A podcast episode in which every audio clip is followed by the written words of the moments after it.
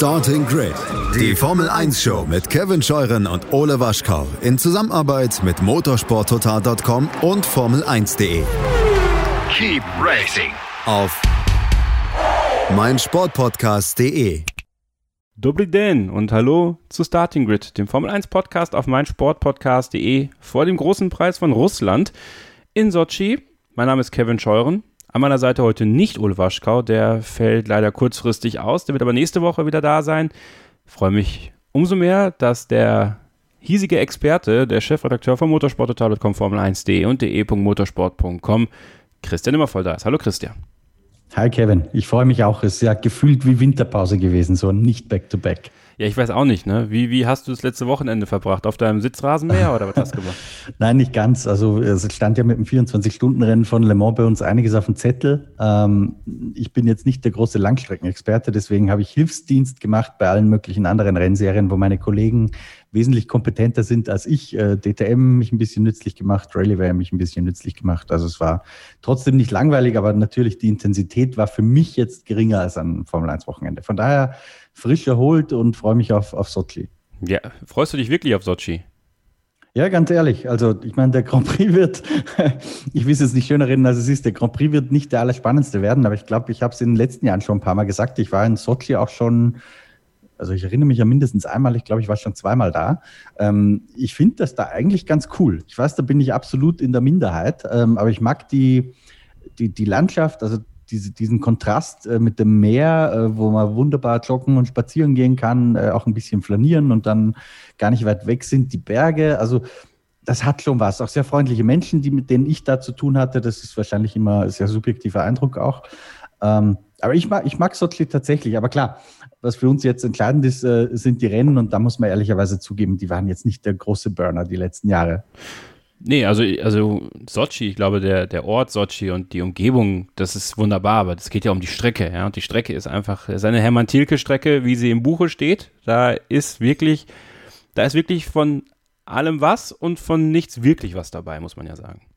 Ja, ich, ich bin im, im ersten Jahr, als ich da war, ich glaube, es war auch das erste Jahr Sochi überhaupt, ähm, es war auf jeden Fall das Jahr, wo Jules Bianchi kurz vorher in Suzuka den Unfall hatte. Daran erinnere ich mich noch, mich noch ganz mhm. gut. Und ich bin damals äh, mit Bernd Mailänder eine Runde joggen gegangen.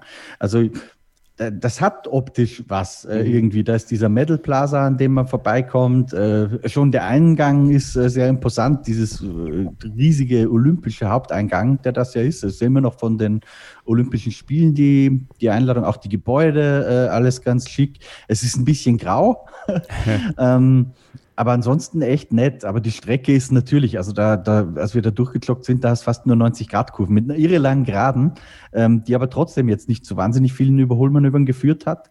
Ähm, die für Toto Wolf, das haben wir heute schon in der Rennvorschau gelesen, das Hauptargument ist, ähm, warum Mercedes angreifbar ist, weil du so viel Windschatten hast, wenn du in der ersten Reihe stehst für den dritten, dass der nach vorne fahren kann. Ja, ja.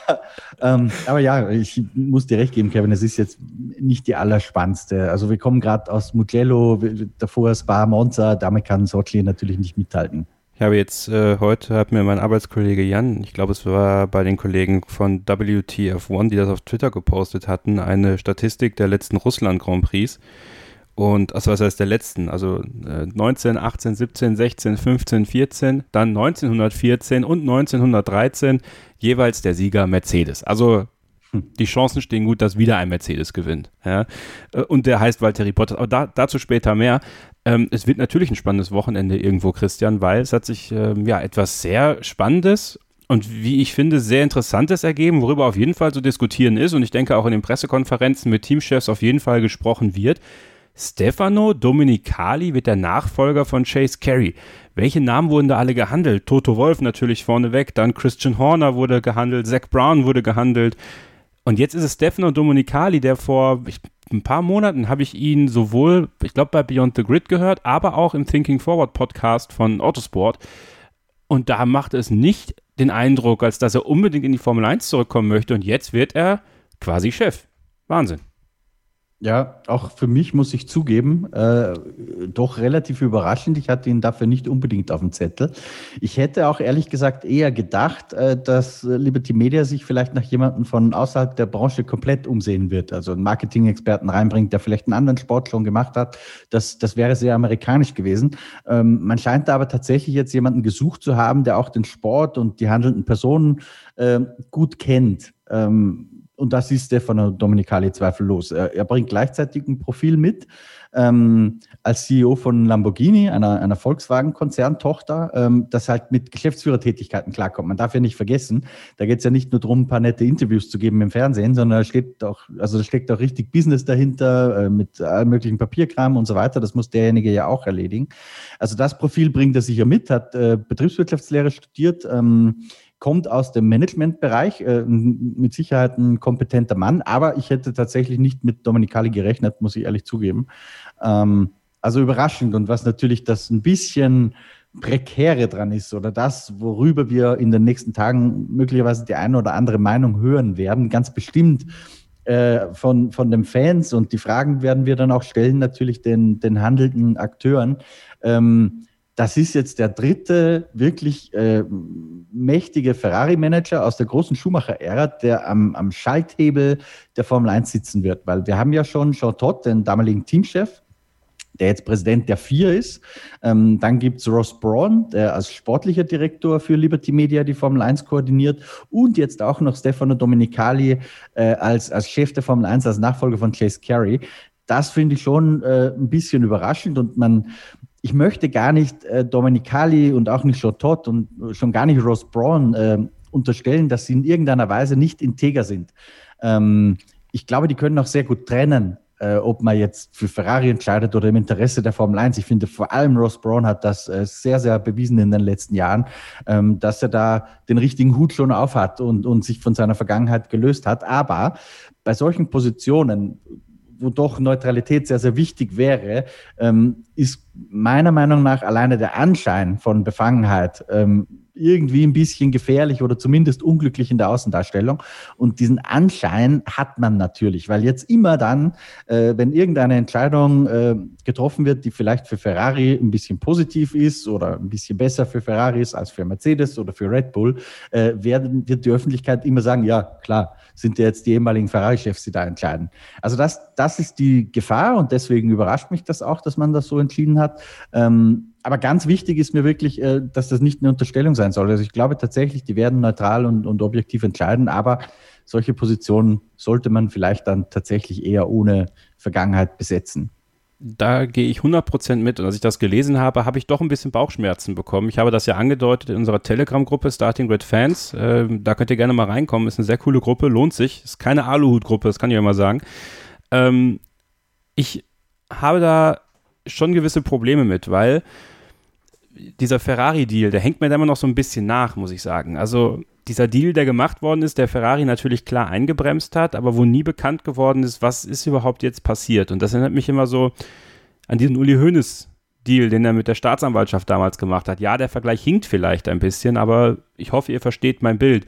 Uli Hoeneß konnte sich ja selbst anzeigen. Ja, das ist ja nun mal steuerrechtlich in Deutschland so vorgesehen dadurch gestehst du ja, dass du ähm, Steuerhinterziehung betrieben hast, dann geht es um den Wert und dann wird eine Strafe festgelegt. Es gibt aber keine weiteren Ermittlungen. Also dementsprechend konnte Uli Hoeneß ja nicht für anderes belangt werden, genauso wie eventuell, dass er Geld vom FC Bayern genommen hat, um zu spekulieren. Das ist alles natürlich jetzt von mir rein interpretiert. Ja, also damit entging er natürlich auch und andere Parteien um ihn herum eine Ermittlung so ein bisschen hatte man ja auch den Anschein, dass es bei Ferrari der Fall war, als dieser Deal gemacht worden ist, zumindest mein Eindruck von außen war, jetzt macht man einen Deal, man macht nicht wirklich öffentlich, was passiert ist, aber man sagt, es gibt eine Strafe und man sieht ja auch, dass die Leistung runtergegangen ist. Das heißt, das, was passiert ist, scheint Wirkung gezeigt zu haben. Trotzdem ist der Blick für die Öffentlichkeit, wie ich finde, ein ganz schwieriger, nämlich dass da ähm, Jean Todt als FIA-Präsident und Ross Braun als sportlicher Direktor der Formel 1. Chase Carey nehme ich da jetzt mal raus so ein bisschen oder so wie Sean Bratches oder so. Die haben damit nicht wirklich was zu tun. Also Sean Bratches, der ähm,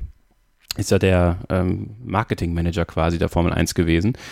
Ist er ja mittlerweile, glaube ich, nicht mehr. Ähm, dass da dieser Deal gemacht worden ist und, und nicht wirklich, nicht wirklich transparent gearbeitet wurde. Und damit habe ich ein Riesenproblem, gerade wenn man dieses Bild der Mafia, ja, es ist ja durchgängig äh, irgendwie in den letzten Jahrzehnten so, dass man immer das Gefühl hat, Ferrari wird natürlich nach vorne gedrückt.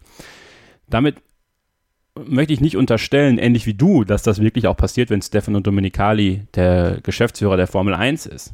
Aber ich finde es als Bild nach außen, und da gebe ich dir halt zu 100% recht, aber ich mache jetzt einfach mal dieses, dieses äh, etwas krassere Bild als du. Es macht nach außen einen richtig miesen Eindruck, muss ich sagen, wenn jetzt der dritte Ferrari-Mann da ist. Weil ich mir gewünscht hätte, und tatsächlich bin ich da auch bei dir, also ich bin nicht bei dir, aber ich bin bei deiner, bei deiner Vermutung bei dir, dass ich gedacht hätte, Liberty Media holt jemanden von außerhalb. Und ich glaube, das wäre auch genau der richtige Schritt gewesen. Denn man hätte nicht mal zwingend jemanden von ganz außerhalb nehmen müssen, aber was wäre gewesen, wenn man, was weiß ich, äh, einen Alejandro Agag genommen hätte, der die Formel E äh, geleitet hat oder der sie leitet und vielleicht rübergeholt hätte? Nur mal so als Beispiel. Er war auch, glaube ich, tatsächlich einer der Kandidaten. Ich Siehst weiß nicht du? genau, ähm, ob das wirklich hundertprozentig stimmt oder woran es gescheitert ist, aber soweit ich weiß, war Agag auch auf der Liste derjenigen, die da in Betracht gezogen wurden. Ja. Und ich gebe dir recht. Also es ist, es ist halt so eine Sache, jemanden von ganz, also jetzt aus der NHL oder aus der, aus der NBA oder aus der NFL zu holen, das meine ich gar nicht mal so sehr. Aber man hätte ja jemanden holen können, der schon motorsportaffin ist, aber der nicht unbedingt, also der einen internationalen weiteren Blick im Sportbusiness hat, als jetzt nur auf die Formel 1 bezogen. Und Stefano Dominicali hat diesen Blick natürlich äh, in der Automobilbranche und auch im Motorsport. Der Mann weiß viel und der Mann hat viel erlebt.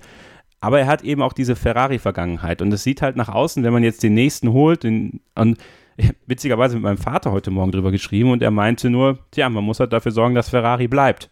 Ne, das war so ein Kommentar von ihm. Und so wirkt das dann manchmal auch, wenn so dieser Klüngel sich zusammenhält. Ähm, es muss nicht passieren, es muss nichts heißen. Im Gegenteil, es kann halt wirklich sein, dass Stefano Domenicali, ich glaube, der Abschied von Ferrari war jetzt auch nicht der schönste irgendwie, den ja, man sich gewünscht hat, muss man ja fairerweise sagen. Darf man nicht vergessen, da, da kam der Mann mit der Sonnenbrille hinterher, Marco Mattiacci. Also das ist nicht, nicht alles friedlich äh, auseinandergegangen. Genau, und, und ich habe auch gelesen, und das stimmt auch, Ross Braun war natürlich nicht nur bei Ferrari, er war bei Benetton, er war bei Braun GP, er war bei Mercedes, also er, er steht schon über den Dingen, ja. Aber man verbindet ihn halt am ehesten mit Ferrari und Michael Schumacher. Und ähm, es ist einfach das, was es am Ende wird und das, was jetzt einfach mal als Entscheidung dasteht, das wird wahrscheinlich am Ende als komplette Schere auseinandergehen. Wir werden hier in einem halben Jahr, einem Jahr, zwei Jahren sitzen und sagen, boah, Stefano Dominicali, das war der Hammer, dass sie den geholt haben. Die haben richtig was verändert und vielleicht hat er ja sogar diesen Blick für die Oldschool-Strecken als, als Motorsport-Fan, ähm, als Race-Fan, als, als Racer im, im, im administrativen Bereich war, war ja auch mal, kurzer Einschub an der Stelle, ja. ähm, als er bei Ferrari angefangen hat, Mitte der 90er Jahre für Mugello zuständig. Mugello gehört ja Ferrari. Genau. Ähm, und da war er kurzzeitig Streckendirektor. Ja, also der hat da schon einen Blick für. Ähm, wie gesagt, wir können ja jetzt nur diese Entscheidung beurteilen. Und ich finde, das hat halt nach außen gesehen und wirklich nur von komplett außen betrachtet. Also du bist da wahrscheinlich noch mal näher dran als ich, aber jetzt von meiner Warte aus ein kleines Geschmäckle ist da schon. Und da bin ich sehr gespannt drauf, wie zum Beispiel mhm. dann äh, diese suffisanten Teamchefs wie, nehmen wir jetzt mal Christian Horner oder auch Toto Wolf vielleicht auf. auf äh, Bes besonders Toto Wolf, Kevin. Äh, Entschuldigung, wenn ich dich unterbreche. Bitte. Aber besonders Toto Wolf, denn da, das war ja, und das weiß ich mit Sicherheit, dass er äh, Gespräche geführt hat. Also da hat es zumindest eine Kontaktaufnahme gegeben mit Liberty Media, denn er war, so wurde mir das damals berichtet und das schon ein Jahr ungefähr her, ähm, er war der Wunschkandidat von John Malone. John Malone ist ja der, der Eigentümer, der, der Oberboss sozusagen, der oberste Chef äh, von Liberty Media. Das ist ja ein Konzern, der weit über die Formel 1 hinausgeht. Ähm, und John Malone wollte Toto Wolf haben, so wie ich informiert bin. Auch Greg, äh, Greg Maffei, die Nummer zwei im Konzern sozusagen. Ähm, das ist aber unter anderem daran gescheitert. Wir wissen nicht, ob Toto Wolf das überhaupt gemacht hätte. Da gibt es auch Stimmen, die sagen, der hat sich das zwar angehört, um sich Optionen zu schaffen, aber ob er es dann wirklich gemacht hätte, das ist einmal dahingestellt. Äh, sozusagen eine Funktion auszuüben, wo er nur noch exekutiert, aber nicht mehr selbst gestalten kann, weil als Geschäftsführer der Formel 1 oder als Vorsitzender der Formel 1 ist er schon weisungsgebunden an die, ähm, an die Liberty-Menschen über ihm, also eben zum Beispiel John Malone und Greg Maffei. Da gibt es Menschen, mit denen ich gesprochen habe, die sagen, hm, der hat sich das angehört, aber ob er sich dann wirklich angetan hätte, das zu machen, bin ich mir nicht sicher. Ähm, Aber Toto Wolf, äh, das ist ja letztendlich dann daran gescheitert, dass ausgerechnet Ferrari das Veto gegen ihn eingelegt hat. Ja, das ist ja ein bisschen die Ironie an der Geschichte jetzt. Von daher, ich bin, ich bin gespannt, ob er sich da einen ironischen Kommentar verkneifen kann. Wahrscheinlich ja, weil er ein sehr, sehr guter Diplomat ist. Aber auch die, die Horners dieser Welt, Dr. Marco, äh, ob denen da nicht mal was rausrutscht, das wird möglicherweise spannender als das Geschehen auf der Strecke. Ist, ist das deiner Meinung nach ein Indiz dafür, dass Toto Wolf der Formel 1 in welchem Team auch immer erhalten bleibt? Das glaube ich jetzt nicht unbedingt. Also ich glaube, dass er Formel 1 weitermachen möchte. Ähm, aber ich würde das nicht in Verbindung sehen, weil ich glaube, die Geschichte mit Liberty, die hatte sich für ihn schon, also schon seit ein paar Monaten erledigt, dass das okay. nichts wird. Ähm, wie gesagt, ich weiß auch gar nicht, ob er das überhaupt gemacht hätte. Ich weiß, dass man sich das gegenseitig mal angehört hat, ähm, dass man sondiert hat, äh, wie weit das gegangen ist und ob er gesagt hätte, passt, mache ich. Ähm, das ist meine Zukunft nach Mercedes. Das, das kann ich nicht mit, äh, mit Sicherheit sagen. Aber eins möchte ich vielleicht noch ergänzen, Kevin, weil ich finde, du legst den, den Finger genau in die richtige Wunde äh, mit dem, wie du das geschildert hast, was Befangenheit betrifft. Ähm, nehmen wir diesen Fiat Ferrari-Deal. Ähm, das hätte möglicherweise, hätte jetzt Mercedes getrickst und nicht Ferrari ähm, oder mutmaßlich getrickst, ähm, wäre vielleicht dieser Deal äh, genauso entstanden, wie er jetzt ist, ja, weil man aus irgendwelchen Gründen halt äh, sagt, man muss da Geheimhaltung machen und pipapo, ob das wahnsinnig schlau war, wissen wir nicht, weil ja keiner was redet drüber, worum es da ging und was jetzt eigentlich verbrochen wurde und was eigentlich die genaue Strafe war. Ähm, alles sehr, sehr intransparent. Das hat aber dieses Geschmäckle eben genau deswegen, weil Ferrari betroffen ist und weil Chatot ein ehemaliger Ferrari-Mann ist. Ja? Da sehr, sehr viele Fans ähm, stellen sich zu Recht die Frage, ähm, hätte man bei anderen Teams genauso gehandelt? Ähm, wir unterstellen jetzt einfach mal, weil wir uns gute Menschen glauben, ja, wäre in anderen Konstellationen genauso gewesen. Aber der, der Anschein wird einfach erweckt, dass dem nicht so ist. Und wenn jetzt an noch einem Schalthebel der Macht wieder ein Ex-Ferrari-Mann sitzt, bei Chatot ist es ja eher vier der sportliche Bereich, jetzt gehen wir auch sehr, sehr stark ins Kommerzielle rein äh, bei Liberty Media und dem neuen Vorsitzenden der Formel 1, das ist schon unglücklich in der Außendarstellung. Auch wenn wir, äh, wie gesagt, äh, nicht glauben, dass da Stefano Domenicali nicht der richtige Mann ist. Hat er übrigens, das möchte ich noch ergänzen und dann beende ich meinen Monolog, hm. ähm, hat er auch schon mal bewiesen, ja, dass er das Interesse des, des Sports in den Vordergrund rücken kann, als er nämlich Ferrari-Teamchef war und gemeinsam mit Martin Whitmarsh den Vorsitz der damaligen Teamvereinigung FOTA innehatte. Ähm, da waren Domenicali und Whitmarsh nach der eher weniger freundlich gehandhabten Ära von Ron Dennis und Jean Todt ähm, zwei Personen, die es geschafft haben, die Teams äh, in Dialog zu bringen äh, und über die Grenzen, über die sportliche Rivalität hinaus das Interesse des Sports in der einen oder anderen Frage in den Vordergrund zu schieben. Also ich glaube, der kann das. Ich glaube auch, und das ist jetzt vielleicht ein bisschen eine äh, harte Einschätzung, aber was ich vorhin gesagt habe, dass Toto Wolf vielleicht nicht die Rolle eines Befehlsempfängers akzeptieren würde, das wiederum kann, glaube ich, Stefano Domenicali sehr, sehr gut. Also da, glaube ich, passt er vom Profil ganz gut hin. Und vielleicht war das auch äh, der Grund, warum die Wahl auf ihn gefallen ist, weil er all diese Qualitäten mitbringt, äh, die wir gerade besprochen haben, sei es das BWL-Studium, sei es die Referenzen, die er hat in der Formel 1, sei es, dass er CEO schon war, sei es, dass er auch Rennstrecken kennt, also er kennt das Geschäft wirklich von der Pike auf. Ähm, gleichzeitig ist er aber kein Typ, äh, vom Schlage eines, sagen wir mal, Flavio Briatore oder vielleicht auch mit Abstrichen Toto Wolf, der eine Larger-than-Life-Persönlichkeit ist und äh, da eine Soloshow abzieht. Ja, die Gefahr ist, glaube ich, bei Dominicali nicht akut gegeben.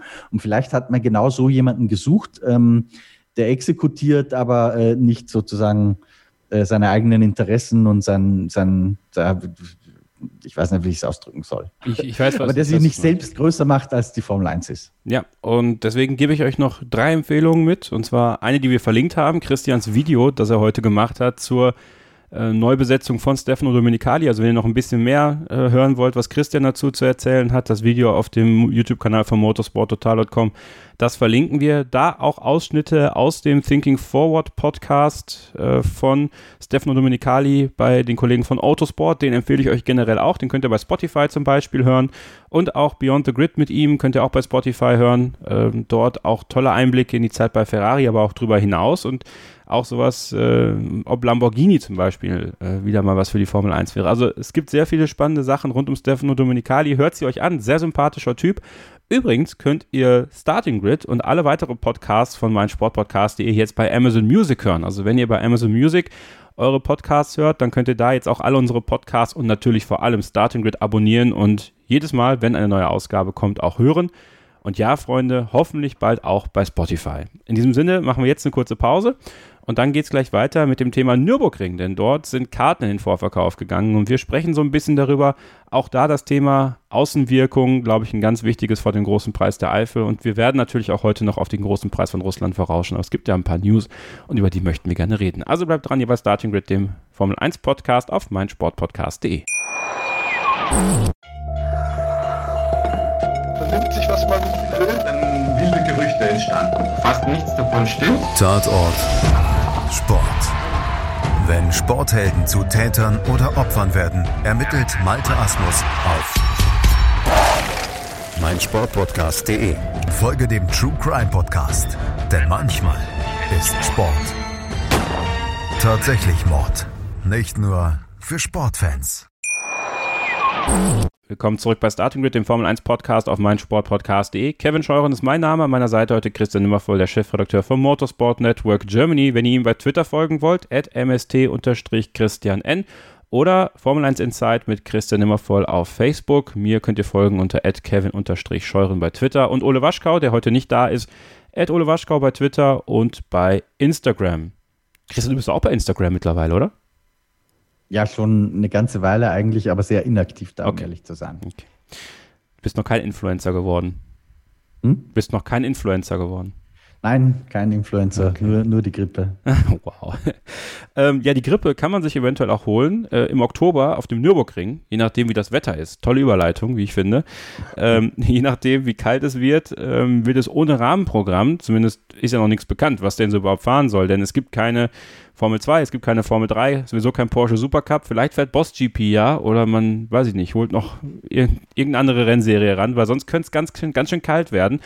Und für einige ganz schön teuer, muss man sagen. Die ersten 5000 Tickets auf dem Nürburgring sind verkauft. In dieser Woche gab es die Freigabe äh, des Gesundheitsamts in Ahrweiler, dass man äh, Karten verkaufen darf. Der Nürburgring hat das gemacht. Und die ersten 5000 Tickets sind weg für die Mercedes-Tribüne, für die Tribüne 5b, glaube ich, Michael Schumacher S und noch eine hintere Tribüne. Äh, abgestuft in drei Preisklassen. Einmal die Preisstufe 1 für ein Wochenendticket 400 Euro. Preisstufe 2 299 Euro, also 300 Euro. Und 200 Euro fürs Wochenende immerhin für die dritte Kategorie, also die weit entfernteste Tribüne, sage ich mal. Das ging sehr schnell innerhalb von zwei Stunden. Das wäre wahrscheinlich noch schneller gegangen, wäre der Server nicht zusammengefallen vom Nürburgring. Denn anders als Hätten Sie die mal über Motorsport-Tickets verkauft, wäre das nicht passiert. Ja, hätten sie es mal gemacht, das solltet ihr natürlich machen, ne? Eure Motorsport-Tickets bei motorsporttickets.com oder natürlich beim äh, Tippspiel mitmachen von uns. Da könnt ihr nämlich am Saisonende 2000 Euro Gutschein gewinnen bei motorsporttickets.com. Der ist dann 18 Monate gültig. Da könnt ihr also noch ein bisschen äh, Zeit rausholen und natürlich, egal für welche Rennserie nutzen, die Tickets werden bei Motorsport-Tickets verkauft und dort könnt ihr dann zuschlagen. Beim Nürburgring geht es nur über den Nürburgring der Unterschied zum Beispiel zum DTM-Rennen oder zum ADAC GT Masters ist, in diesem Fall dürfen nicht nur Leute oder können auch Menschen und Fans aus Nachbarländern Karten kaufen. Bei DTM war es ja nur deutsche Staatsbürger, glaube ich. Ich glaube, da bin ich mir sogar ziemlich sicher, dass es nur Deutsche waren. Ähm, während es jetzt auch äh, Fans aus Holland, Belgien und Luxemburg dürfen. Also quasi aus den Nachbarländern des Nürburgrings. Die dürfen auch kommen, was das Ganze natürlich wieder sehr viel interessanter macht, denn dann haben wir wieder Reiseverkehr. Das ist natürlich äh, zu Corona-Zeiten dann mit der Nachverfolgung ähm, natürlich machbar durch die personalisierten Tickets, birgt aber auch seine ganz eigenen Gefahren. Weswegen ich nicht nur anhand des Geldes, weil für mich ist es einfach zu teuer. Also für mich käme es nur in Frage, Samstag und Sonntag zu gehen. Und dann sind, weil ermäßigte Tickets kriege ich nicht, also ermäßigte Karten gibt es nur für Kinder und Jugendliche zwischen 0 und 15 Jahren oder Menschen mit Behinderung, mindestens 50 Prozent, kriegen auch 50 Prozent auf den Eintrittspreis. Das finde ich gut. Aber wenn man bedenkt, dass man für ein 200-Euro-Ticket jetzt nicht auf der besten Tribüne sitzt, obwohl jetzt in der zweiten Verkaufsphase, muss man sagen, ist die günstigste Tribüne die an der Vedol-Schikane. Das könnte ganz interessant sein, kurz vor Start, also vor der letzten Kurve, vor der Hyundai N-Kurve hin zur Start-Zielgeraden. Da hat sie zumindest vielleicht mal so ein paar Action-Szenen. Die Mercedes-Tribüne, die hätte ich ja noch ganz interessant gefunden. Ähm, die 4a mit dem Blick auf die Start-Zielgerade und hin in den ersten zwei Kurven. Also das ist für mich, die Mercedes-Arena ist für mich eines des, der besten Areale am Nürburgring. Da sind mir 400 Euro für zwei Tage Motorsport dann doch ein bisschen viel aktuell. Also ich habe das Budget einfach nicht, muss ich ganz ehrlich sagen. Ähm, ja, trotzdem, das, wo ich mich am meisten beiße, ist eigentlich, dass auch ähm, die Nachbarländer einbezogen werden, weil das dann mit der Corona-Vorsorge das Ganze ein bisschen schwieriger macht. Ähm, ich würde trotzdem nicht meine Hand dafür ins Feuer legen, dass diese Genehmigung nicht zurückgenommen wird. Also, ähm, dass alle die, die sich jetzt Karten kaufen, am Ende doch ein bisschen enttäuscht sein werden, weil die Corona-Situation hier im Rheinland, hinten die Eifel, es ist ein bisschen prekär in Nordrhein-Westfalen, Rheinland-Pfalz. Also, ich, ich bin sehr gespannt darauf. Ich meine, ich bin froh, dass Fans kommen. Und ich bin froh, dass so viele Fans auch schon Karten sich sichern konnten. Also 5000 Karten in zwei Stunden. Das ist, äh, das ist nicht schlecht für die jetzige Zeit und zeigt auch, dass die Leute darben, wieder zur Formel 1 zu gehen. Aber ich glaube, dass man dann anders als in der Türkei zum Beispiel, äh, wo man sicherlich das mit den, wie viel tausend Fans planen sie da? 40.000 oder sowas? Irgend sowas, ja, ja. Genau. Also da ziehen sie es auf jeden Fall durch. Also wie gesagt, ich, ich bin gespannt, ob wirklich äh, am 11. Oktober äh, die 20.000 hinkommen, weil ich glaube auch, dass diese zweite Vorverkaufsphase sehr erfolgreich werden wird. Sie werden die Serverkapazitäten steigern. Die Tickets gibt es übrigens ab Freitag. Ja, wir nehmen hier auf am 23.09. Am Freitag gibt es dann äh, die nächsten Tickets. Ihr könnt euch auch VIP-Tickets äh, kaufen. Die kosten äh, für Erwachsene 1499 Euro fürs Wochenende. Ne, was, was, kriegt man dafür, Kevin? Das weiß ich gar nicht. Ich schaue gerade mal rein. Ich habe es letztens, glaube ich, sogar noch irgendwo gesehen. Ähm, VIP-Ticket. So, da bekommst du äh, eine, einen Zutritt für die Business Lounge am Samstag und Sonntag. Dann ein äh, persönlich gepolsterter und überdachter Sitzplatz mit bester Sicht auf die Stadt Zielgerade. Ein Überdacht ist in der Eifel natürlich hilfreich. Das ist tatsächlich sehr hilfreich im Oktober. Äh, täglich ein exklusives Frühstücks-, Lunch- und Küchenbuffet inklusive Getränke. Alkoholisch steht nicht, ne? Also das ist ja immer anders. Dann, pass auf, jetzt hier, man kann ja nicht in den Paddock äh, das ist ja, geht ja nun mal nicht, ne? Aber es gibt ja. einen virtuellen Paddock-Club, der virtuelle Blick hinter die Kulissen der Formel 1 ins Grand Prix Fahrerlager mit Experten und Legendentalks via Zoom-Übertragung. Spannend. Ja. Dann die Moderation von und Expertentalks mit Motorsport- und Nürburgring-Spezialisten in der Business Lounge. Flatscreens, freie Sicht auf die große LED-Wand mit Livestream, Sitzplatzzuweisung auf dem Balkon, persönliche Gästebetreuung, Goodiebag. Und man darf mal ins Museum Ringwerk ja, für 1499 Euro für zwei Tage, den Freitag zählt da nicht zu. Ja, und jetzt, wenn du zwei VIP-Tickets holst, kriegst du das Parkticket im Parkhaus dazu. Sonst musst du für 50 Euro nochmal extra Parken kaufen. so. Ja, das sind die Ticketpreise. Wie gesagt, die nächste Ticketstufe kommt dann am Freitag online. Dort dann äh, die Tribüne T4, also die Bildstein-Tribüne. Richtung Ende äh, statt Zielgerade. Auch eine sehr attraktive Tribüne, wie ich finde. Dann äh, die Tribüne 12a. Das ist die ähm, zweite Preisstufe für 300 Euro. Das ist die an der Vedol-Schikane. Da habe ich gerade vertan, denn die günstigste Tribüne wird äh, hinter dem Michael Schumacher S sein, die Tribüne T6, also quasi anschließend an die Tribüne 5b die beim letzten Mal verkauft worden ist, äh, Richtung Dunlop. Heißt die Schikane nicht eigentlich NGK-Schikane inzwischen, Kevin? Oder, oder haben die von NGK auf Vedol? Ich blick da nicht mehr durch. Nee, ich habe jetzt hier den, den Plan gerade und da steht Michael Schumacher S. Und die, achso, du meinst die Schikane, ist die Vedol-Schikane. Ja, ja. Ja, ja, ist die okay. Vedol-Schikane. Ja, ähm, ja, was ist dein Gefühl, Christian? Ich meine, in Österreich hätte man es sicherlich auch gerne so gemacht, obwohl jetzt gerade nicht mehr, muss man ja fairerweise sagen. Obwohl, äh, da in der Steiermark, da dürfte es gehen. Oder wie ist da die Zahl aktuell? Das weiß ich ehrlich gesagt gar nicht so genau, wie es jetzt speziell in der Steiermark ist. Insgesamt steigen die Zahlen bei uns natürlich wieder äh, relativ dramatisch, also ganz ähnlich wie im Frühjahr. Ich bin kein Virologe, ja. Ich kann hier nur eine persönliche Meinung abgeben und, und die ist in Wahrheit 0815, wie es jeder andere auch weiß. Ähm, die Formel 1 hat einen großen Vorteil und das ist, es ist Freiluftsport. Ja. Ähm, also ich glaube schon, dass es möglich ist, dass du auf Tribünen die Leute äh, weit genug auseinandersitzt, dass da das Risiko sehr, sehr gering bis gegen Null geht. Die Frage ist eher, äh, logistisch musst du dich halt sehr schlau anstellen, dass du nicht irgendwo große Schlangen hast, die sich entwickeln. Äh, das sind eher die Geschichten. Aber ich denke mal, die Gesundheitsbehörden hätten nicht die Frage erteilt, wenn nicht das Konzept auch in diesen Fragen ausreichend professionell wäre. Also ja, klar. Äh, man kann sich natürlich auch fragen mit, mit Grenzöffnung dann, wenn dann äh, die Holländer mit den Wohnwegen rüberkommen. Äh, wahrscheinlich, weil für die ist es eine Chance, dieses Jahr einen Grand Prix zu kriegen. Die, die Kohle, die sie bei Zandvoort gespart haben, die geben sie jetzt vielleicht für Nürburgring aus. Spa durften sie ja auch nicht. Ähm, ja, Also, wie gesagt, ich bin definitiv kein Corona-Experte. Ich freue mich und ich glaube, dass der Hunger sehr, sehr groß ist ähm, der Menschen ähm, weil eben, du kannst ja auch abseits Formel 1 nicht viel machen in diesem Sommer, ja.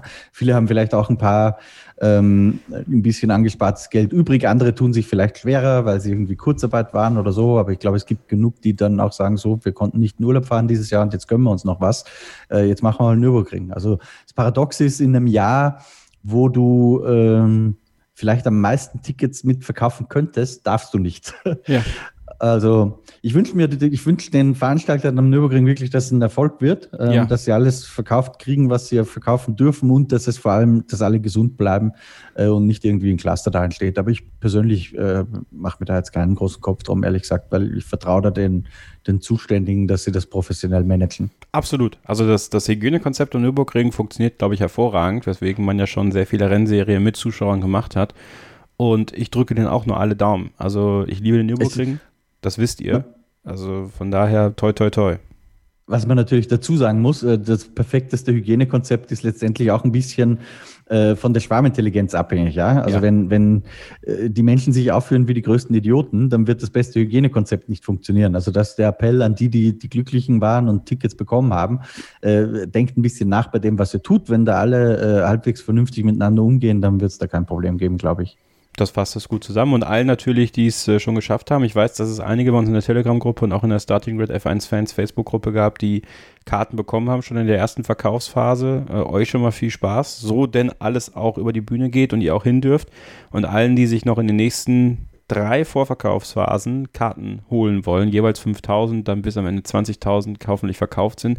Viel, viel Erfolg. Ähm, ja, wie gesagt, ähm, schade drum für mich, muss ich ganz ehrlich sagen, aber äh, ja, da muss ich einfach auch, äh, da muss ich aufs Geld gucken. Ich habe halt nur ein Azubi-Gehalt am Ende des Tages und äh, vielleicht dann nächstes Jahr, wenn der Nürburgring hoffentlich zurück in den Kalender kommt und darüber werden wir gleich mal sprechen müssen, denn wir haben Ende September und es gibt noch keinen Grand Prix für die nächste Saison 2021. Kein Provis äh, provisorischer Kalender, nichts aber ein paar Gerüchte, was denn so passieren kann. Und darüber sprechen wir jetzt gleich mal. Also bleibt dran hier bei Starting Grid, dem Formel 1 Podcast auf meinsportpodcast.de. Wir schreiben den 23. September 2020. Kurz vor dem großen Preis von Russland befindet sich die Formel 1 in einer Saison, die eine sehr besondere ist. Wir fahren noch in Portimao, wir fahren noch am Nürburgring, wir fahren noch in der Türkei. Also Rennen, die ja nie geplant waren, noch nicht mal annähernd geplant waren, für die nächsten Jahre eigentlich.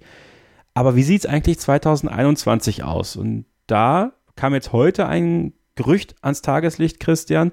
In Saudi-Arabien plant man ja eine Rennstrecke und zwar im Örtchen Quida, glaube ich, so heißt er. Ja, in Kidia. Kidia. Aber das dauert ein bisschen länger. Ne? Es verzögert sich. Es ist ähm, schwierig, da, glaube ich, das so, wie sie es planen, mit Freizeitpark und allem diese Strecke hinzuklatschen. Ähm, aber man ist ja dafür bekannt, in Saudi-Arabien Probleme schnell und unkompliziert zu lösen, auf vielen Ebenen.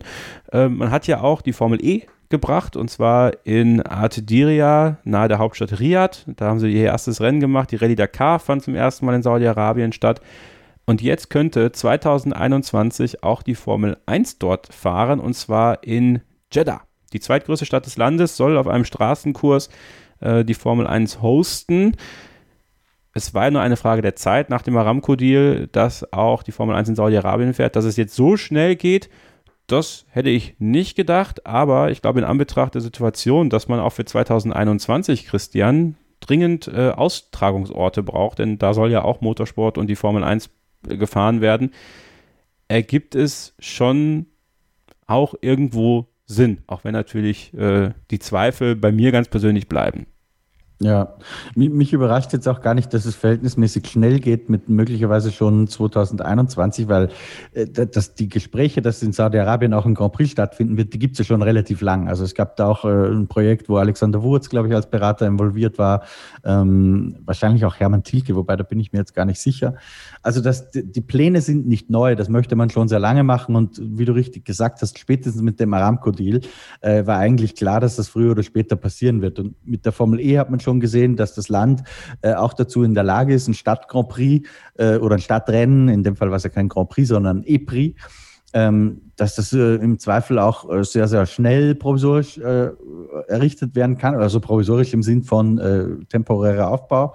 Ähm, also ja, ich finde es jetzt nicht so überraschend. Ich weiß nicht, ob wir nochmal eingehen müssen auf die auf die Menschenrechtsfrage auf, auf diese Ebene, das haben wir ja schon öfter diskutiert, Kevin, das kann man natürlich hinterfragen. Ja. Ähm, nur überrascht, wie gesagt, bin ich spätestens seit Aramco-Deal nicht, sondern ich glaube, ab dem Zeitpunkt war klar, äh, dass zum nächstmöglichen Zeitpunkt ähm, ein Grand Prix in Saudi-Arabien stattfinden wird. Was ich jetzt ehrlich gesagt überhaupt gar nicht weiß, ist A, äh, ich kenne keine Details zu diesem Projekt, ähm, zu diesem konkreten und B, äh, ich weiß ehrlich gesagt überhaupt nicht, wie im Mittleren Osten die Corona-Zahlen sind, weil das ist ja was, was nächstes Jahr den Kalender auch maßgeblich prägen wird und warum es noch keinen provisorischen Kalender gibt, weil, glaube ich, momentan kaum jemand seriös vorhersagen kann, wie sieht's denn äh, nächstes Jahr im April, im Juli, im August, äh, im Herbst äh, 2021, wie sieht's denn da mit Corona-Zahlen in den jeweiligen Ländern aus, mit Reisebestimmungen? Also es ist quasi ein Ding der Unmöglichkeit, das zum jetzigen Zeitpunkt vorherzusagen und Tja, von daher ist, warten wir da noch ein bisschen länger gerade drauf, als das sonst üblich wäre. Es ist, es ist wirklich sehr spannend. Vor einigen Wochen habe ich F1 Nation gehört mit Tom Clarkson und Alex Jakes. Ähm, sehr empfehlenswerter Podcast übrigens. Auch wenn ich Tom Clarkson immer noch zu mellow finde, aber hey, mein Gott, es ist halt ein offizieller Formel 1 Podcast. Ich glaube, um, um da äh, wirklich arbeiten zu können, auch in der Öffentlichkeitsarbeit, musst du halt ein bisschen so, so sein.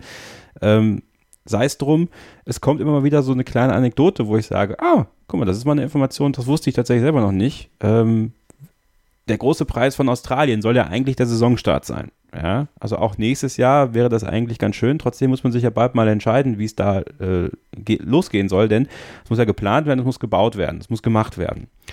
Jetzt ist Christian tatsächlich wohl äh, eine Idee, weil man möchte den großen Preis von Australien 2021 auf jeden Fall fahren, weil die finanziellen ähm, Probleme durch diese sehr kurzfristige Absage 2020 dann doch sehr immens sind und man das irgendwie wieder reinholen muss und die Formel 1 ist dann immer ein wichtiger Treiber, dass es das Gerücht gibt, dass im nächsten Jahr das Saisonfinale in Melbourne sein könnte. Nach Adelaide 94, das war das letzte Mal, dass äh, die Formel 1 ein Saisonfinale 95. In, 95, Entschuldigung, ja. ein Saisonfinale in Australien hatte, könnte das 2021 wieder passieren, was ich persönlich ja irgendwie ganz charmant fände. Äh, Wäre es, ja, absolut. Ich, ich muss dazu sagen, ich bin aus diesen ganzen Kalenderdiskussionen inzwischen ausgestiegen. Ja, gut. die, die Lage ist so volatil, dass ich mir gar nicht mehr die Mühe mache, äh, mir da alles anzuhören, was die Leute so erzählen, weil das wechselt wirklich von Woche zu Woche. Aber Saisonfinale in Melbourne würde ich auch charmant finden. Ja, das, das wäre mal was ganz anderes. Ähm, und vor allem Ende 2021 wenn ich jetzt mal dem österreichischen Bundeskanzler Sebastian Kurz vertraue, der sagt, nächsten Sommer ist alles wieder gut, Okay. ähm, dann wäre ja Melbourne tatsächlich ein schöner Grand Prix. Aber wie gesagt, das ist äh, Glaskugel. Also wer, wer weiß das schon, wie es nächstes Jahr um die Zeit aussieht. Ja, da muss man halt schauen. Ich glaube, mit Abu Dhabi ist vertraglich irgendwie was fixiert, dass das immer das Saisonfinale sein muss. Aber mein Gott, vielleicht Verträge sind auch mal dafür da, für, für Ausnahmesituationen das Ganze so ein bisschen zu verschieben. Ähm, trotzdem finde ich das ganz interessant. Also, dass man ja auch da höchstwahrscheinlich, Christian, diese provisorischen Kalender gar nicht wirklich fahren kann. Also könntest du dir vorstellen, dass es dann wirklich so bis ja, Januar dauert, bis man dann ungefähr weiß, wo gefahren werden wird? Weil das ist ja tatsächlich so, dass, dass Planungsarbeiten notwendig sind, jetzt gerade in Australien, aber dann, dass dann doch wieder nächstes Jahr viel mehr Traditionsstrecken, die halt schon da sind, äh, befahren werden können. Also dass wir tatsächlich die Chance haben, den Nürburgring Mugello auch weiterhin zu sehen, weil es einfach feststehende Rennstrecken sind, die man dann einfach nutzen kann und man nicht Umbauarbeiten machen muss, wie in Melbourne, wie in Montreal, dass aber eben auch so Kurse wie Melbourne und Montreal auch nächstes Jahr rausfallen könnten im Extremfall. Also ich halte Stand heute ganz ehrlich gesagt wirklich alles für möglich, weil wir sind im Juli ja diese ersten Grand Prix in Österreich gefahren. Ähm, da waren die Corona-Zahlen in Österreich wirklich äh, extrem niedrig, ja, sehr, sehr niedrig. Ähm, jetzt haben wir was drei Monate später ähm, und die sind wieder genauso hoch wie im Frühjahr. Also die, die Lage ist so unberechenbar. Ähm, ich glaube zwar, dass die, die Staaten, die Regierungen, die, die Gesundheitssysteme, die Krankenhäuser, dass die mit der Situation wesentlich besser umgehen können, weil man auch immer mehr ähm, über dieses Virus weiß. Also ich glaube nicht mehr, dass die gleiche Zahl Infizierte wie noch im März das gleiche Problem ist wie im März. Ich glaube, du, du verträgst mehr Infizierte und kannst es noch genauso gut handeln. Ähm, aber nichtsdestotrotz, der, der Blick in die Zukunft ist einfach so gut wie unmöglich. Du kannst dir jetzt einen schönen Kalender machen für die gesamte Saison 2021 äh, Monate im Voraus und da merkst du, wir haben plötzlich eine, eine riesen lokale äh, Epidemie, äh, Teil der Pandemie äh, in irgendeiner Region der Welt, wo aber gerade die Grand Prix gefahren werden sollten. Und da ist ja, und das ist der springende Punkt, da kannst du Kalender machen, was du willst, äh, wenn die Regierung in einem Land wegen steigender Zahlen irgendwo ein Ausreiseverbot äh, ausgibt, dann gibt es halt auch keine Sonderregelungen für die Herren Formel 1 Stars oder meistens gibt es die nicht, ja, vielleicht ist auch sowas denkbar. Ähm, aber nochmal, alles, was wir da jetzt drüber spekulieren, ist eigentlich komplett für die Tonne, ähm, weil niemand hat die Glaskugel nächstes Jahr in die Zukunft zu schauen. Und ich halte es deswegen auch für sehr, sehr möglich, dass wir Weihnachten noch keinen Kalender haben. Ich, ich halte es auch für möglich, dass man überhaupt sagt, man entwickelt nur ein, ein totales Kalenderprovisorium und sagt, wir stellen uns das so vor, aber mit 10.000 Sternchen dran. Ähm, und man handelt sich dann in Wahrheit so ähnlich wie dieses Jahr wieder während der Saison ähm, durch Blöcke durch, wo man sagt, wir bestätigen jetzt die nächsten paar Rennen, weil das ist das Einzige, was man halbwegs seriös ein paar Wochen im Voraus abstimmen kann. ähm, vielleicht wird es auch so laufen. Aber wie, gesagt, ich bin echt kein weder Wahrsager noch Virologe. Äh, von, von daher für mich unmöglich. Und ich glaube, dass das dem Verantwortlichen in der Formel 1 genauso geht.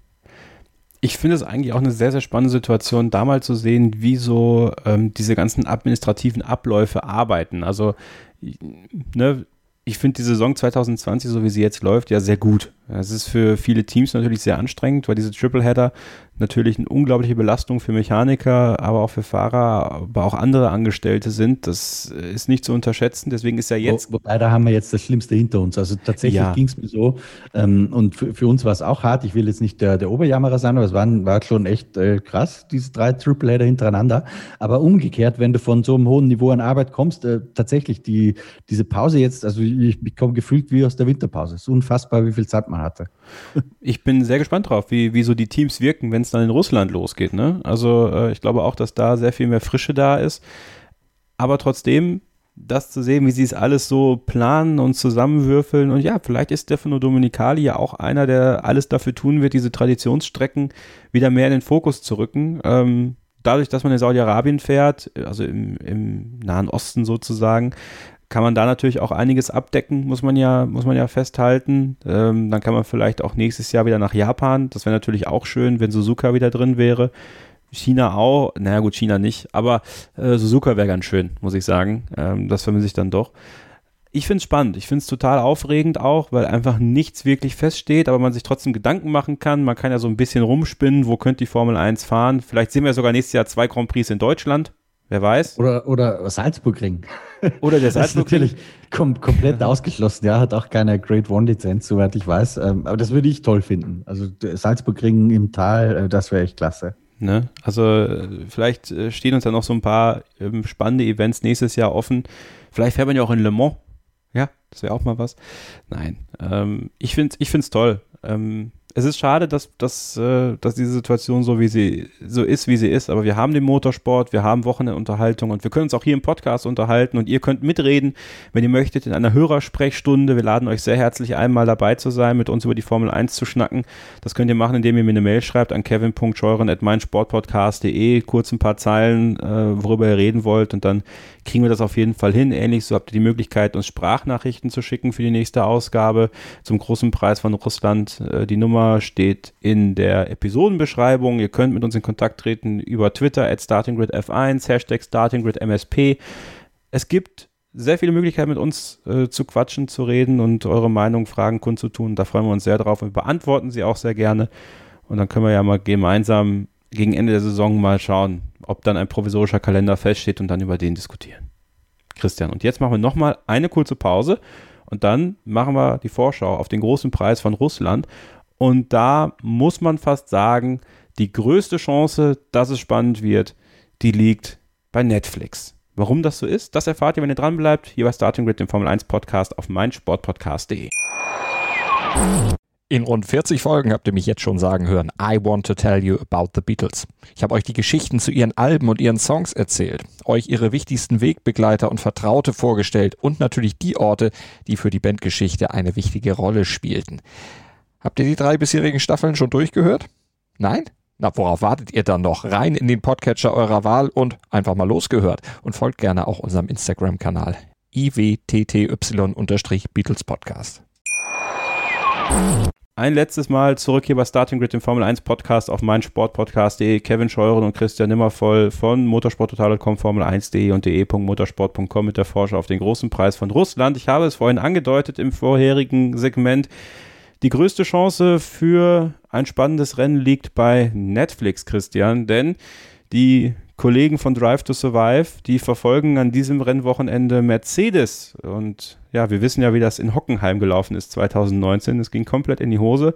Kann man eigentlich nur hoffen, dass es diesmal wieder passiert. Ja, das ist so. Ähm, ich glaube, Mercedes hat noch kein einziges Rennen verloren in Sochi, oder? Nein, ich habe es ja, ja vorhin gesagt, seit 1913 äh, ungeschlagen. Ja, also ja, echt. Äh, Bottas, das kommt ja noch dazu, der kommt da auch ganz gut zurecht meistens. Also die einzige Gefahr, und das ist auch keine wirkliche Gefahr, aber die ist tatsächlich, dass Mercedes ähm, in der ersten Reihe steht und dann jemand aus dem Windschatten rauskommt. Weil die Gerade ist tatsächlich so lang bis zur ersten Kurve. Da erinnern wir uns an, an letztes Jahr zurück. Da gab es ja diese äh, Absprache bei Ferrari, wo man gesagt hat, okay, ähm, ich glaube, Leclerc war auf der Pole und Vettel ist dann in Führung gegangen aus dem Windschatten raus.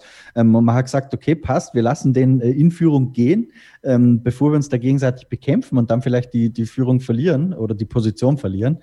Ähm, aber Sebastian Vettel hat die Position halt dann nicht mehr zurückgegeben, so wie es eigentlich abgesprochen war. Es hat dann das Schicksal äh, selbst erledigt, davon mal ganz abgesehen. Ja. Aber jedenfalls, Windschatten. Ähm, sehr, sehr starke Kraft auf dieser langen Geraden.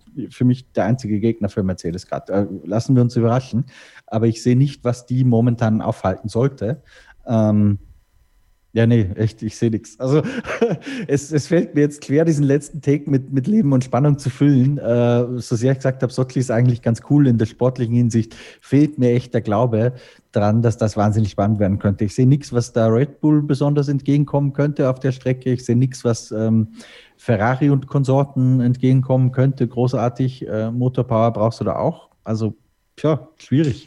Ja, es ist die kantigste Strecke der Formel 1, muss man ja sagen. Es sind eigentlich nur 90-Grad-Kurven, das ist ja vorhin gesagt, als du äh, mit Bernd Meilener joggen gegangen bist. Ähm, Alex Albon, ich, ich greife wieder auf F1 Nation zurück, der fühlt sich wohl in Russland, der ähm, findet die Strecke gut, hat in der Formel 2 auch tolle Ergebnisse dort erzielt und hofft natürlich darauf, dass er das in der Formel 1 auch machen kann. Ähm, allerdings bin ich da echt ganz arg bei dir. Wenn Mercedes nicht selber irgendwie sich ein Ei legt oder ähm, jemand wirklich richtig gut beim Start wegkommt und eben vielleicht nicht beide Mercedes in der ersten beiden, auf den ersten beiden Startplätzen sind, damit es extrem schwer da vorbeizukommen, denn äh, trotz der langen Geraden ist das Überholen eine ganz eigene Aufgabe. Damit kennt sich übrigens auch Valtteri Bottas aus. Grüße an Kimi Räikkönen an dieser Stelle. Ähm, der, es ist nicht so einfach. Deswegen ist tatsächlich, muss ich sagen, in dem Fall Christian auch das Mittelfeld wieder viel interessanter leider, man wünscht sich ja eigentlich, dass es ganz vorne interessant wäre, aber wir haben jetzt, glaube ich, ein paar Rennen gehabt mit Chaos und Co.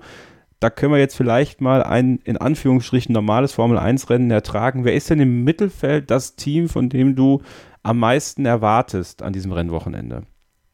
Boah, das ist eine unfassbar schwierige Prognose. Ähm, ist es Racing Point? Ist es Racing Point durch die Mercedes Power, die, die da von die einen Vorteil haben?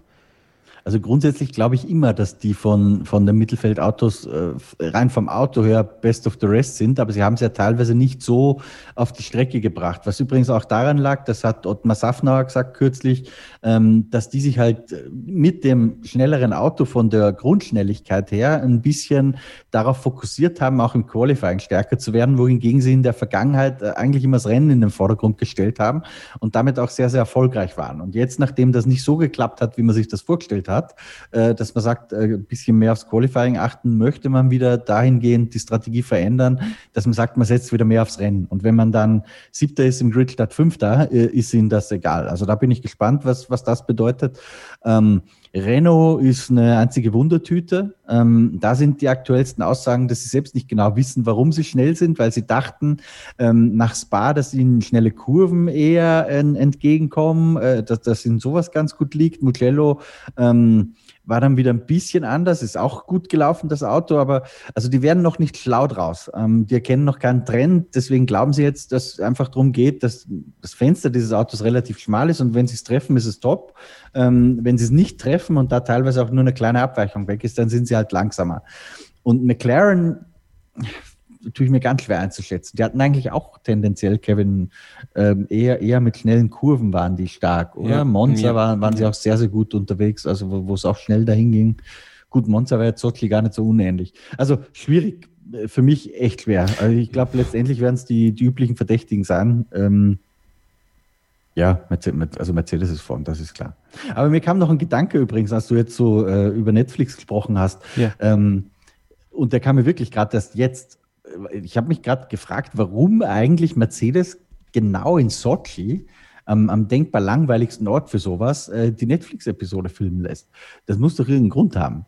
Ähm, Weil Toto Wolf entscheiden wird, ob er den Laden verlässt oder nicht. An diesem Wochenende fällt Genau, eine das, Entscheidung. das glaube ich auch, dass alle Entscheidungen vielleicht dieses Wochenende fallen werden. Ob wir sie auch schon am Wochenende erfahren, ja, ja. das einmal dahingestellt. ja, ja. Ähm, aber das kann ich mir gut vorstellen, dass der Lewis Hamilton der Vertrag, Toto Wolfs Zukunft als Teamchef oder nicht, da werden ein paar sich erinnern, äh, dass ich da mal eine Wette laufen habe dazu. Mhm. Ähm, und äh, Daimler Ineos, ja, da ist ja auch was im Busch, das wird ja gar nicht mehr dementiert inzwischen.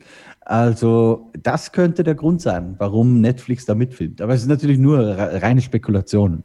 Gut, Lewis holt sich den 91. Sieg. Ne, Genau, das ist natürlich richtig. auch noch der, die, die Einstellung des Schumacher-Rekords. Ähm, übrigens am 1. Oktober 2006 hat Michael Schumacher sein letztes Rennen gewonnen. Ist schon sehr lange her. Ähm, Passt ja auch fast, weil du hast ja jetzt direkt äh, fa fast den Jahrestag. es ist halt irre, dass Lewis Hamilton, also nehmen wir mal an, er gewinnt am Wochenende, obwohl Bottas natürlich gewinnen wird, aber wenn Hamilton gewinnt, 91. Sieg und am Nürburgring, am Nürburgring äh, holt sich Hamilton dann den, Re den Rekord. Das ist natürlich dann nochmal bitterer, als wenn es bei Ferrari im Mugello gewesen wäre. Mit, mit dem entscheidenden Manöver in Michael Schumacher ist. Boah, hör auf, ey. Dann, dann, dann packe ich die Gaströte aus, ne, wenn das passiert.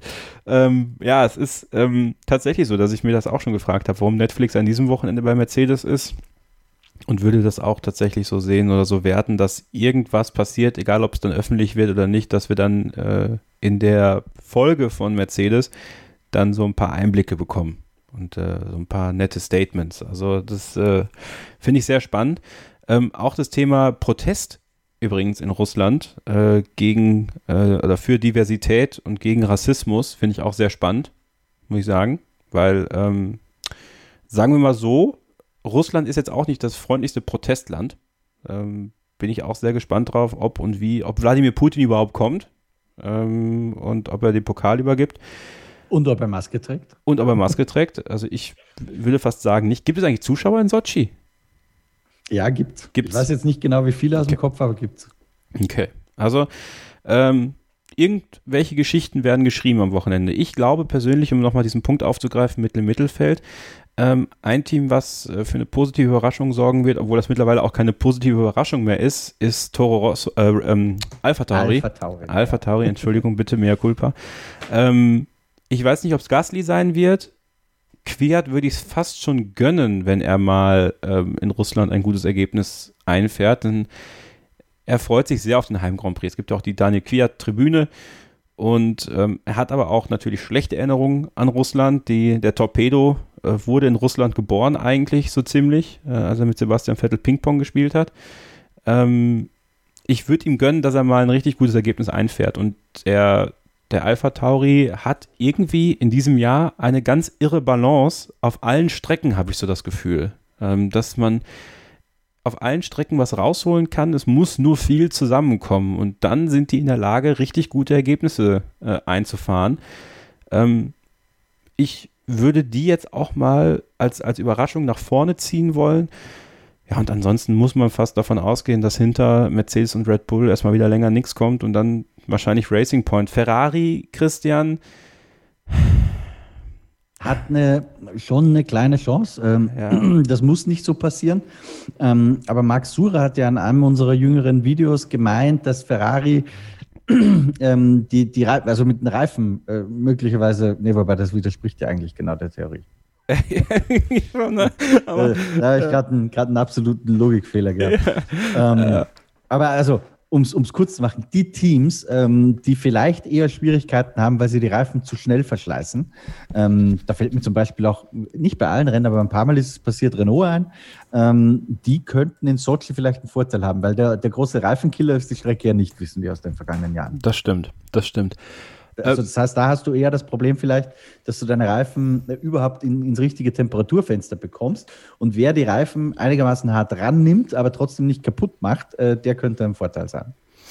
Etwas, was am Wochenende natürlich auch noch ist, und ich finde, Christian, da sollten wir, wenn es um den Russland Grand Prix auch noch darauf vorausschauen, ist die Formel 2. Die fährt ja noch und da wird es für unseren Mick richtig, richtig spannend an diesem Wochenende. Es ist äh, das vorletzte Rennwochenende.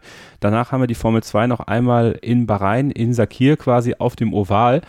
Und ähm, Mick Schumacher führt aktuell mit acht Punkten die Tabelle an vor Callum Eilert, dann Christian Lundgaard auf Platz 3 und Robert Schwartzman auf Platz 4. Und es gibt ja immer noch diese, diese Diskussion, wer kommt denn jetzt in die Formel 1? Schwartzman, äh, Schumacher oder doch Eilert, wird es der Meister, wird es keiner, also es wird einer auf jeden Fall mindestens, glaube ich. Ähm, trotzdem ist es, finde ich, auch eine sehr interessante Situation wieder um Mick Schumacher. Haben wir auch viel darüber geredet äh, in den letzten Wochen, auch, auch privat, auch in der Telegram-Gruppe und so. Es ist ein bisschen vergleichbar mit seiner Formel 3 Europameisterschaftssaison, als er auch Meister wurde dort und in der zweiten Saisonhälfte plötzlich extrem gute Leistungen gezeigt hat und man fast schon das Gefühl haben musste, dass Prema ihm dann nochmal ein bisschen Leistung freigemacht hat. Ähm, ich will nicht sagen, dass das in diesem Jahr genauso ist oder dass es da Sachen gibt, die Prema jetzt nochmal ein bisschen mehr freischaufeln für Mick Schumacher. Fakt ist, er ist sehr konstant. Er ist der ähm, beständigste Fahrer, was die Podiumplatzierung angeht in der Formel 2. Und er kann in Russland einen riesigen Schritt machen Richtung Formel 2 Weltmeister, Weltmeisterschaft und ähm, seinen Platz in der Formel 1, Christian. Das ist, finde ich, an diesem Wochenende etwas, was man auf jeden Fall beobachten sollte, die Formel 2. Unbedingt, ja. Ähm, ich glaube, wenn Mick Schumacher tatsächlich Meister wird, ähm, dann hat er das Ticket in die Formel 1 gelöst. Ah, da ja, würde ich mich fast, fast festlegen. Ähm, wenn er nicht Meister wird, sondern knapp verliert gegen einen der anderen Ferrari-Junioren, Lundgaard darf man auch nicht ganz vergessen, ähm, hat er, glaube ich, auch eine Chance. Weil ich bin da bei dir. Ich glaube, dass es theoretisch auch zwei werden könnten. Das wäre dann wahrscheinlich einer bei Alpha, einer bei Haas. Ähm, wobei bei Alpha das Cockpit ja quasi sicher ist. Also da Ferrari wird, glaube ich, nicht an Giovinazzi festhalten, das kann ich mir nicht vorstellen. Ähm, und ein Cockpit kann Ferrari ja besetzen bei Alfa Romeo, das ist vertraglich gesichert. Bei Haas ist das nicht so. Bei Haas hat äh, schon Günther Steiner und Clean Haas haben die Autorität drüber. Nur ähm, Günther Steiner hat schon ein paar Mal signalisiert, wir fühlen uns jetzt auch reif, äh, sozusagen ein Rookie äh, auszubilden in der Formel 1 und das darf man nicht vergessen, man würde ja mit einem Rookie möglicherweise auch ein sehr großes Talent ins Team kriegen. Ja? Also es ist jetzt nicht so, dass man sagt, so hier, danke Haas, dass ihr euch ähm, äh, erbarmt äh, und uns hier einen Rookie abnehmt und ihr euch opfern müsst dafür. Das kann ja auch eine echt große Chance sein. Ähm, ja, spannend. Also ich glaube tatsächlich, es wird viel von der, von der Meisterschaft abhängen. Ähm, Mick Schumer eigentlich ja, ist, ist ja fast schon auf, auf dem Weg in die Formel 1. Es würde mich echt sehr überraschen, wenn da jetzt noch so viel schief geht. Die Frage ist, wird er Champion oder nicht? Ähm, ich wünsche es ihm, weil er hat sich jetzt echt sehr, sehr gut geschlagen in den letzten Wochen, hat da und dort natürlich auch ein bisschen profitiert ähm, von, von Pech oder, oder Ausritten, Fehlern, Problemen bei den Gegnern. Ähm, ich habe gerade die Tabelle vor mir, acht Punkte sind es. Ja. Wir, wir, reden im Wahrheit von einem Vierkampf gerade äh, um die Meisterschaft. Genau. Mazepin Sonoda vielleicht auch noch nicht ganz ausgeschlossen, aber das halte ich eher für unwahrscheinlich. Ja, wird spannend.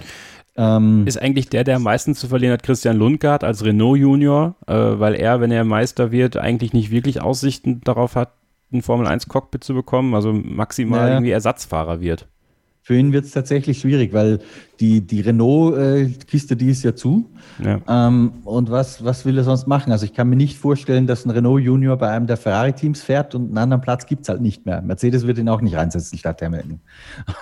also ja, Lundgaard kann ich mir selbst, wenn er Meister wird, nicht in der Formel 1 vorstellen. Zumindest nicht mit dem Stammvertrag. Wer fährt denn bei, äh, ach so, Renault ist ja gar nicht mehr in der Formel E. Waren die nicht mit Edams zusammen der Formel? Ist ja egal, gut, dann sind die ja auch nicht dabei.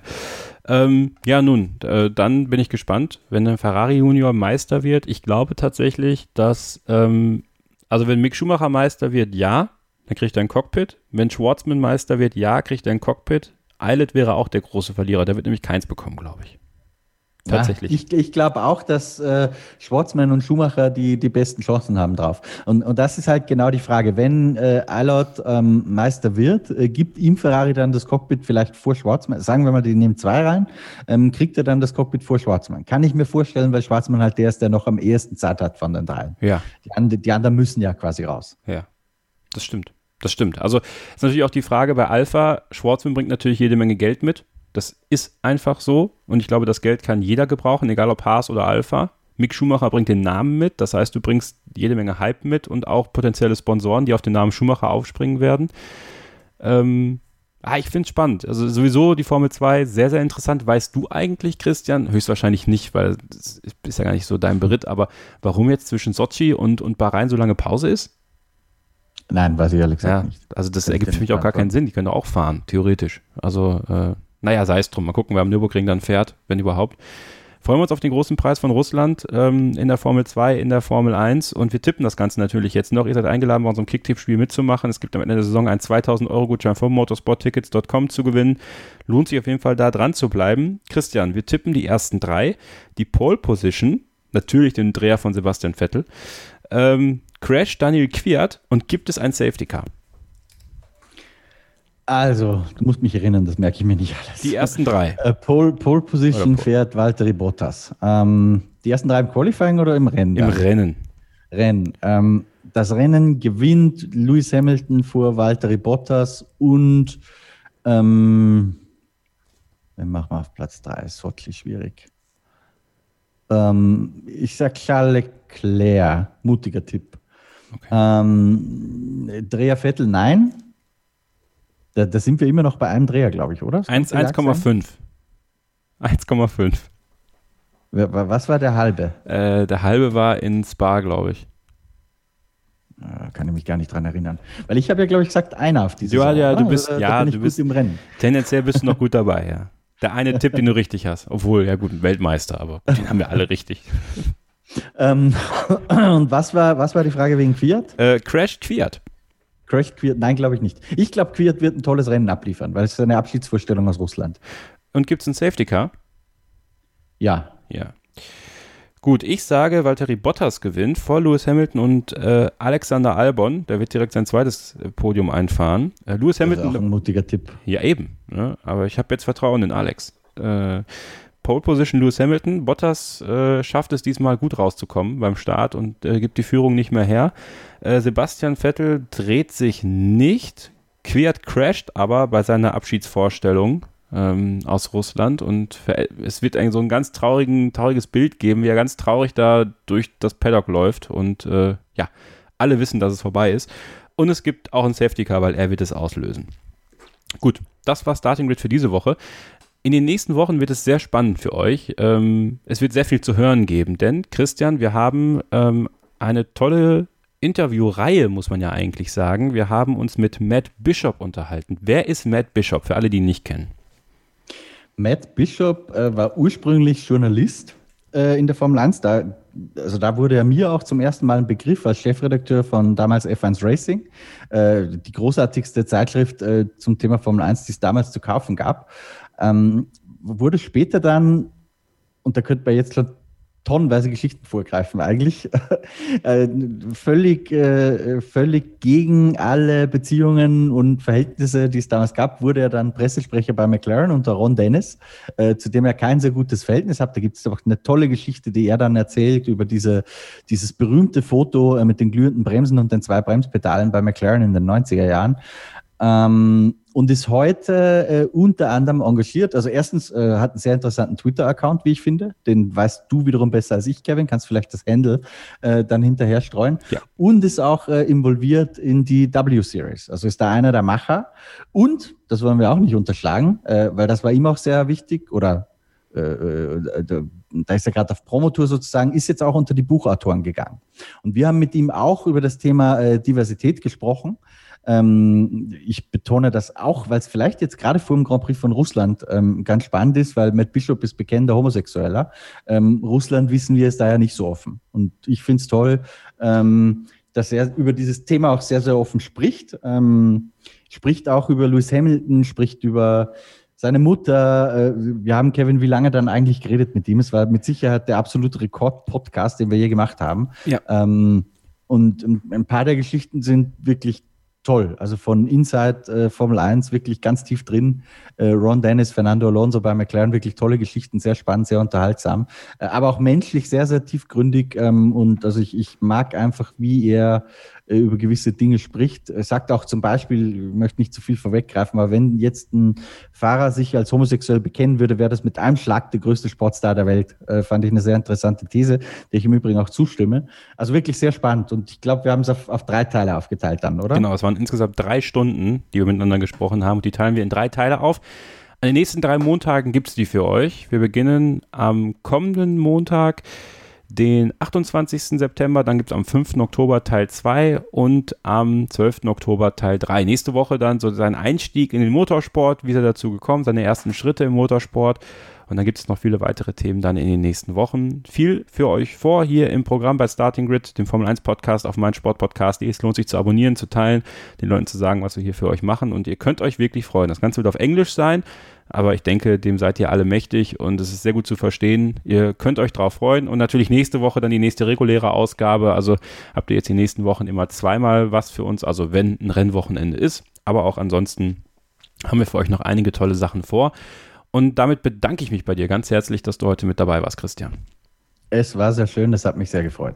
Und euch wünsche ich eine gute Zeit, viel Spaß beim großen Preis von Russland, genießt das Wochenende, bleibt gesund und bis zur nächsten Ausgabe gilt wie immer nur eins, keep racing. Starting Grid, die Formel 1 Show mit Kevin Scheuren und Ole Waschkau in Zusammenarbeit mit motorsporttotal.com und Formel1.de.